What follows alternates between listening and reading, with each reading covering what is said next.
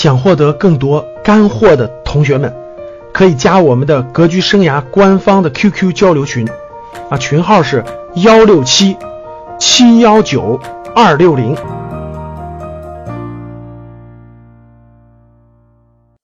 当你看到我所看到的世界，你将重新认识整个世界。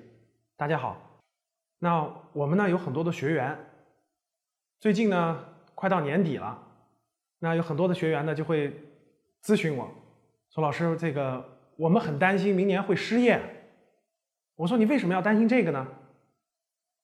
为什么要担心这个明年会失业呢？”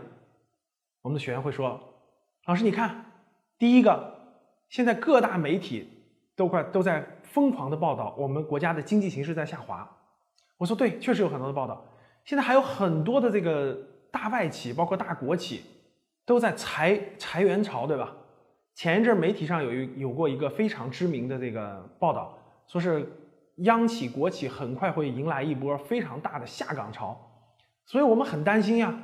我们担心我们回来以后，我们的这个这个工作没了，然后又到年底了。那很多单位如果接不到订单，呃，这个销售额下降，那明年还会雇佣我们吗？这是不止一个学员啊向我反馈了我们的这个担心失业的这个问题。那我们今天就来聊一聊，经济形势下滑了，我们会不会失业？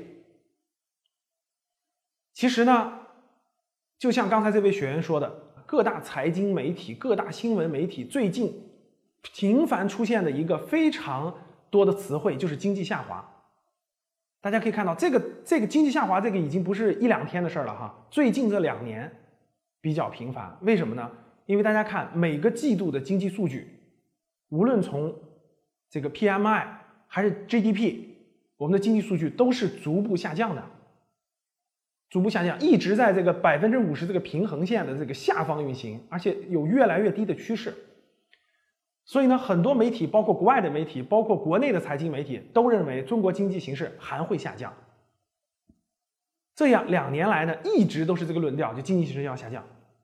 最近呢，有一个这个国外的媒体都评论说，由于中国房地产这个这个销量的减少，明年的经济形势可能会比今年更差，GDP 可能更低。这确实是一个。最近的一个整个经济形势的一个报道啊，第二呢，就是很多大企业在裁员，我们看到了今年二零一五年年中的联想的裁员，那比例是非常多的，上万人，很多大的外企的裁员，还有很多国企，大家知道国企改革、央企改制，很多人面临一个分流，这个不是无中生有的，确实在发生，确实在发生。那大家可我们可以看到一些传统行业。比如说东莞地区，大家知道今年有很多企业已经倒闭了，消失了。浙江沿海地区很多传统制造型的企业遇到了很大的困难，很多都这个这个都都在关门了吧？很多人都都在这个失去工作，这些都是现实存在的，所以造成了一种情况，就是人心惶惶。就很多人觉得啊，我会不会失业呢？我会不会失业呢？然后我们学员也会反馈，有些单位呢在整体的这个这个压缩这个。公司的规模，那会影响到很多很多人的影响。我们到底会不会失业呢？我相信这个问题在很多人心中呢，一直都是比较这个纠结的哈，比较这个这个呃，对大家有这个有这个阴影在。那我们今天就聊一聊，发展下去是的，我们国家的 GDP 会逐渐的下这个下台阶。刚刚制定的“十三五”规划里面，明确确定了一点，未来五年。我们国家的 GDP 是在六点五左右，那这个跟我们原来的百分之八、百分之七点五的差距确实是很大的哈。那那这种经济形势的逐渐下台阶，会不会造成大的失业潮呢？我们在这里先聊一个问题：失业潮的解释。第一，失业潮从这个词上大家可以看得出来是大规模的人群的失业。这里面有两个意思，第一个是想找工作，但是找不到工作。这是最典型的失业潮的概念，就是我们很大批量的人，我们想找工作谋生，但是我们找不到，我们找不到工作，这是失业潮。那有一种情况不属于失业潮，是什么呢？就是我能找到工作，但是我不愿意去工作，比如说觉得苦啊，觉得累啊，觉得收入低啊，觉得离家远啊，等等等等，这个不算失业潮。那阶段性的失业潮。比如说某个特殊的时期，会不会出现一个阶段性的呢？这个是可能的。第二个概念就是个体化的失业和整体性的失业。个体性的失业就是，比如说我公司裁员把我裁掉了，我想在家休息休息，或者我调整调整等等，那这是个人的暂时性失业。这个大家都知道，这个是没什么可怕的，对吧？属于是个人的选择。那今天这个社会了，很多九零后都有自己的选择，比如说我工作一段时间了，我想出去旅旅游，对吧？我想调整一段时间，这个都不算失业。那整体性的，一般来说，群体性这种选择是很少的，啊，个体性的选择，我选临时性的，我想待业一段时间，我想去做做别的事情，这都是可以的。如果整体性发生超过六个月以上的失业，那这个就叫做失业潮。那我们大家理解了失业潮这个概念以后，这里我可以下一个可以放心的、肯定的给大家一个结论。我们就中国目前这个阶段不会出现大规模的失业潮，为什么呢？有三个原因。第一个原因也是非常重要的一个宏观原因，就是因为劳动年龄人口已经过了高峰，这个原因也非常重要。那我们看这个图，大家看这个图，这个图里呢，我先说第一个概念，什么是劳动年龄人口？因为劳动年龄人口呢，是指人口阶段的十五岁到六十岁这个年龄阶段的人口，小于十五岁的都是青少年时期，他在学习；大于六十岁的呢已经退休了。只有在这个中间阶段的才叫做劳动年龄人口。那大家看这个图，这个绿色的线，绿色的线呢是代表着人口的增长率。大家从这个地方可以看到，在七十年代、八十年代的时候，中国的人口增长率是非常高的。慢慢慢慢，随着计划生育政策的执行呢，不断的下降，不断的下降，不断的下降，到现在人口的增长率是负的百分之五，大家看到了。所以今年呢，我们这个呃推出了这个放开二胎的政策，对吧？计划生育政策做了重大的调整。那大家看这个政策，二零一三年的时候，我们国家是推出单独二胎政策，就是你夫夫妻双方有一个人是独生子女，你就可以生第二个孩子。那仅仅过了两年的时间。仅仅过两年的时间，就放开了全面二胎，说明什么呢？说明单独二胎的这个预期的这个期望期望的这个出生率远远没有达到预期。那随着这种情况，会不会再过个两三年，出一个鼓励政策呢？如果谁生多生生二胎的话，就国家给补贴呢？这也是非常非常有可能的。那大家看这儿，黄色的柱形图就是劳动力人劳动年龄人口的这个这个高峰期。大家看这个高峰期呢，正好出现在二零一零年前后。二零一零年前后是劳动中国劳动年龄人口的高峰期。过了这个高峰期以后，每年中国的劳动人口都是下降的，每年都是下降的。据目前我们查据的一些比较可信的数据来看，中国劳动年龄人口的最高峰是二零一三年，是多少人呢？九点四亿，九点四亿人。是劳中国劳动年龄人口的最高峰，从二零一三年之后，每年都在下台阶，每年都在下台阶啊。二零一四年、二零一五年，劳动年龄人口是整体是往下降的，这个说明了一个什么问题呢？这个就说明了一个非常重要的问题，就总体上就业人群在减少，整个就业的人群在减少，而中国的经济又在发展，所以在宏观上看，在整体上看。其实是缺少就业劳动力的，这也是非常重要的第一点，就是宏观上的。我们通过这个图上可以清晰的看出来。第二个原因是呢，今天的经济增长的百分之，大家知道，我们“十三五”规划当中呢，国家定的每年的经济增长率是百分之六点五。那这个六点五和过去的百分之八那是完全不一样的。过去大家知道，零八年、零九年当时为什么定的 GDP 不能低于百分之八呢？因为所有的测算都认为，中国如果 GDP 低于百分之八了，失业将会是一个大问题，很多人口就会失业。但是今天不一样了，为什么不一样呢？因为今天当年的百分之八是什么？是什么样的百分之八？是出口拉动的百分之八，是重工业拉动的百分之八，是传统制造业拉动的百分之八，它跟很多这这样的传统产业是密切相关的。今天中国经济是一个结构转型的时期，就整个中国的经济，大家可以看得到，每个季度国家统计局公布的数字，大家都可以看得出来，整个中国经济从重工业拉动型，从出口拉动型，从传统制造业拉动型，从房地产拉动型，全面在转向于内需拉动型、消费拉动型、服务业拉动型。这是一个非常重大的变化，因为我一解释大家就明白了。大家想想，过去的重工业，过去的传统制造业，啊，它需要的大量的劳动人口是在生产线上的。是在工厂的。那我举个例子啊，比如说我们生产一部手机，生产一个 IT 硬件产品一部手机。那苹果的手机卖遍全世界，但苹果手机的制造都在中国，都在富士康这样的工厂里面。其实少部分人生产这个产品就可以大量的卖遍全球，这就是制造业的特征。制造业特征，它的这个流水线化生产已经让可以少部分人生产，大部分人享受这个产品。这就是整个制造业、重工业等等带来的这个解决就业的这个需求。那服务业和内需是完全不一样的。大家想一想，服务业、餐饮、娱乐、旅游等等等等这些服务业，包括我们的中医按摩、推拿、这个这个家教、教育、健康的服务，大家发现没发现？每一个服务业都是需要劳动力的配合，都是需要人工配合的。它做不到这种大规模流水生产线生产出来产品面向全球这个使用。就它的生产者和它的使用者，在传统制造业比例是非常非常大的，少部分人生产，全球人使用。但是服务行业不是这样的，服务行业是一个人你可以服务于，比如说举个例子，比如说教育，一对一的服务或一对多的服务，最多是一对六或一对十。它的比率是很低的，就是服务人口，服务行业就是我提供这种服务一定要人去服务，而人一定服务于我们的客户，它这个比率是比较低的，一个人就服务于一个小众群体，这样就极大的带来了就业的解决。所以有一个比例就是说，服务行业解决就业的比率是远远远远高于传统制造业的。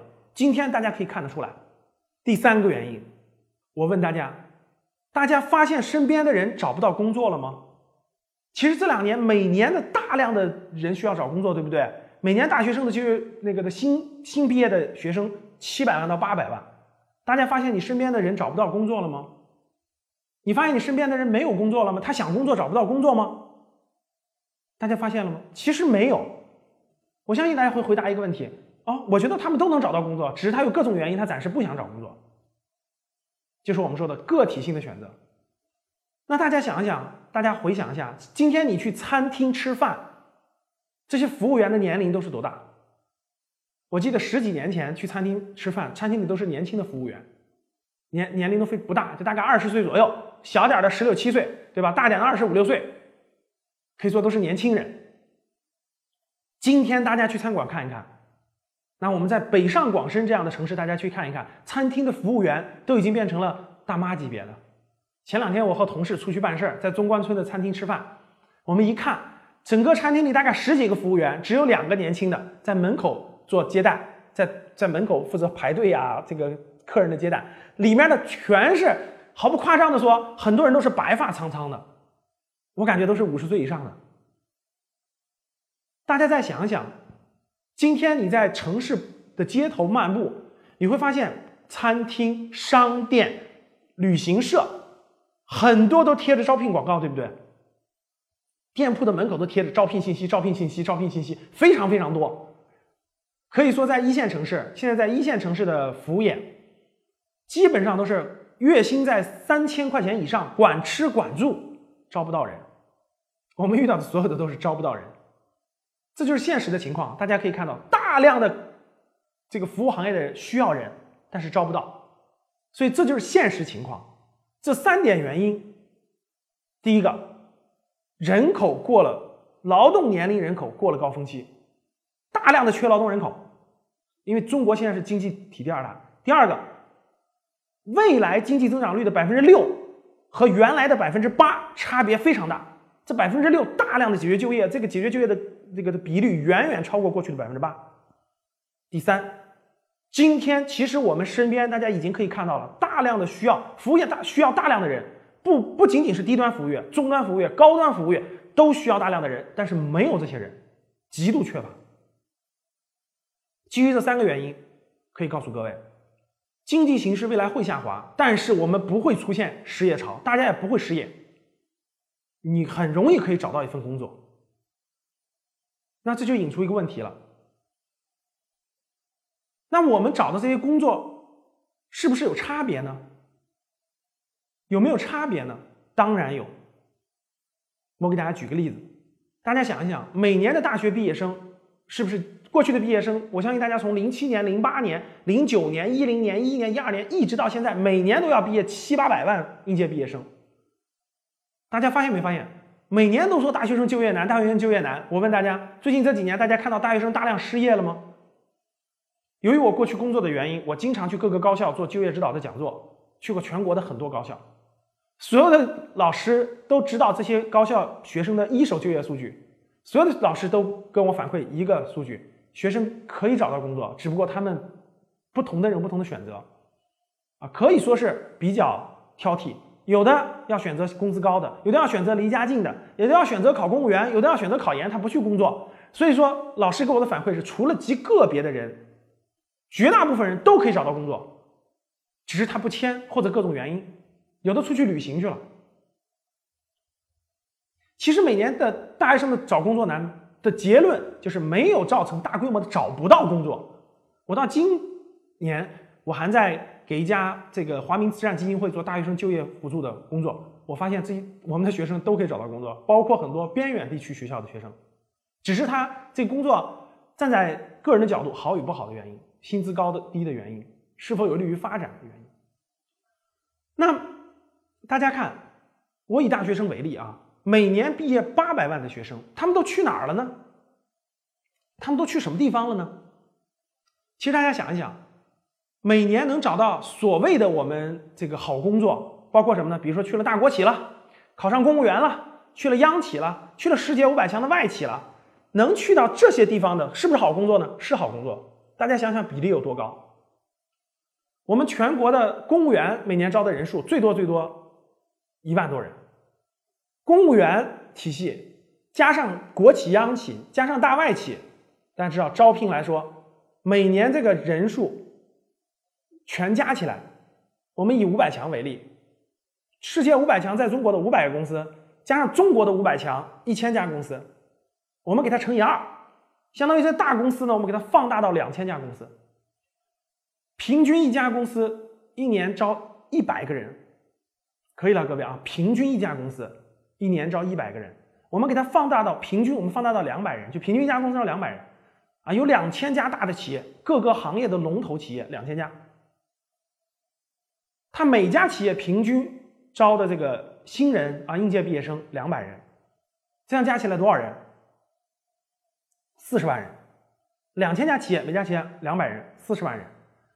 四十万人可以去这种高大上的工作单位，对吧？工作方向，大家想一想，一届毕业八百万人，那大家回答我，那七百六十万人去哪儿了？那七百六十万人他们就业去了什么地方呢？其实可以告诉各位。这七百六十万人，大部分人去了哪儿？大部分人去了传统行业的中小型企业。那什么是传统行业中小企业？比如说我们的大量的这种纺织、服装、食品、传统制造、加工、机械、商贸等等等等。这七百六十万人其实大部分去了传统行业，他们的竞争还是很激烈的，薪资待遇各方面都不是特别高。还有一小部分人。这个比例也不高，去了哪儿了呢？去了每年的新兴行业的新兴企业。那什么是新兴行业的新兴企业呢？大家知道，中国经济结构在转型，中国的人均 GDP 在提高，有很多新兴的行业就冒出来了。比如说，我们的智能智能硬件，像无人机这样的智能机、智能智能机械、机器人这样的行业，类似于无人机。智能机器人、环保、旅游、互联网金融、汽车后服务市场等等这些新兴行业，其实都在蓬勃发展。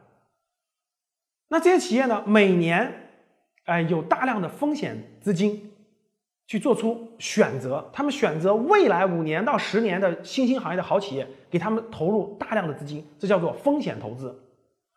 那每年的风险投资呢，通过天使投资 VC、PE。所选择的未来的新兴企业的这个数量呢，大概在两千家左右。从天使到 A 轮、B 轮的 VC 阶段，到最后的 PE 阶段，到最后上市，这个新兴企业每年大概在两千家左右。随着国家大力的鼓励大众创业、万众创新，这个比例在上升。那这两千多家企业呢，平均每年招的新人数量没那么多，大概有十呃一百人左右，就平均一家企业一百人左右，有的多一点，有的少一点。那所以大家看，这两千家企业下来就是二十万人。其实每年的新人能够进到新兴行业的也就二十万人。所以大家看到刚才那七百六十万当中。有二十万人可以进到新兴行业，有七百四十万人还得进到大量的传统企业。我刚才讲了三类就业去向，以每年的新人新进入市场的劳动力，我讲了三类去向。大家知道，第一类大企业五百强大方向大公司，第二类是下面的新兴企业的，每年大概二十万人，上面那个四十万人，这加起来就六十万人，还有七百多万真的去了传统行业。那我想说的就是。我们不会失业，但是你会选择未来吗？不同的选择意味着你的未来是不一样的。还是那句话，选择比努力重要。努力是在不断提高你的下限，选择决定了你的上限。这就是一个人的发展格局。感谢大家收看这期节目。下期再见。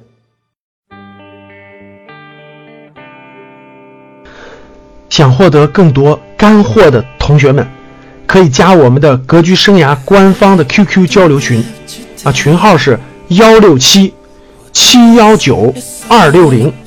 我重复一下，想获得更多干货的同学们，可以加我们格局生涯学院官方的 QQ 交流群，群号是幺六七七幺九。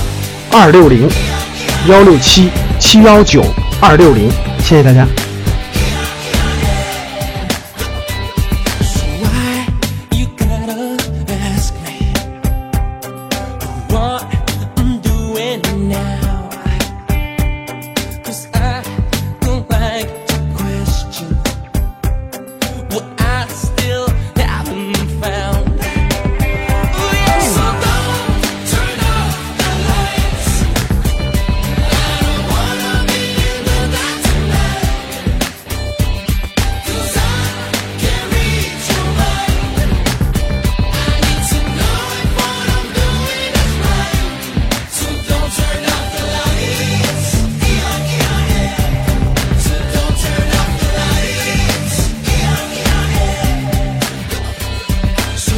Maybe I.